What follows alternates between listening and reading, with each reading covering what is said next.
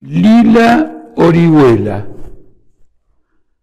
Me interesa su opinión sobre el aborto en la Argentina y cómo ve su implementación en este país donde la salud pública está colapsada.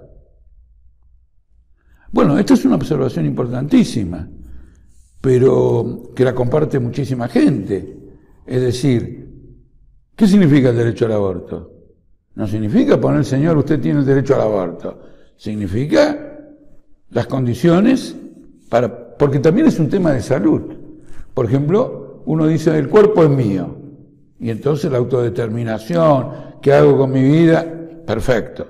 Pero también es un tema de salud, porque si vos tenés derecho al aborto y no hay un hospital donde hacértelo, el derecho de tu cuerpo, el derecho de este y lo otro, no se puede concretar. Entonces es muy importante, el movimiento de mujeres esto lo ha subrayado. Por eso dicen aborto seguro, legal, pero también dicen seguro, ¿qué quiere decir seguro? Hospitales públicos, ¿qué quiere decir hospitales públicos? También quiere decir gratuito. Y la salud está colapsada. En un caso de este tipo hay que luchar más que nunca por el derecho al aborto. Porque hay que interpelar al régimen que es incapaz de dar un derecho porque entre sus prioridades está la privatización de la salud, como se dice, la mercantilización de la salud, en lugar de la atención pública de la salud. Entonces, la lucha por el derecho al aborto de golpe abre un campo extraordinariamente más amplio para la lucha de toda la población por hospitales públicos. Ahora, bajo un régimen capitalista decadente, que te privatiza hasta lo último, porque ya no encuentra fuentes de beneficio, ir a interpelarlo con el sistema de salud provoca una fisura en el sistema y abre la perspectiva de una sociedad socialista, porque en definitiva, ¿de qué se trata? Se trata de asegurar la salud. Al final es un referéndum. ¿Querés asegurar la salud? Votá por el capitalismo. No querés asegurar la salud, eh, perdón, querés asegurar la salud, votá por el socialismo.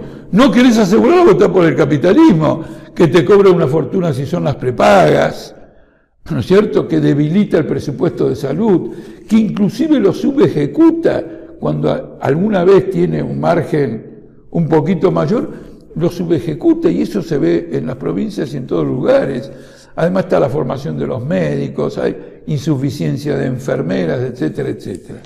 Entonces, esta oposición, como se dice, correcta pero abstracta, entre el derecho al aborto y la salud no es para anunciar el derecho al aborto, sino para mostrar más claramente que los derechos de las mujeres interpelan a la sociedad capitalista. Y por esa vía aparece el reclamo de un sujeto histórico que ponga fin a esa sociedad capitalista. Y el sujeto histórico que le pone fin es el que labura, porque es el que crea la riqueza material. Y el que por lo tanto a partir de ello puede decir cómo la produce, por ejemplo, en materia medioambiental, por ejemplo, en materia de salud de los trabajadores dentro de la industria, de el ecosistema en general, y en este caso de la salud de la mujer y por lo tanto también de la familia. ¿No es cierto? Porque las mujeres y los hombres forman familias y la presencia de los hombres y las mujeres en las familias hacen a la salud de toda la familia.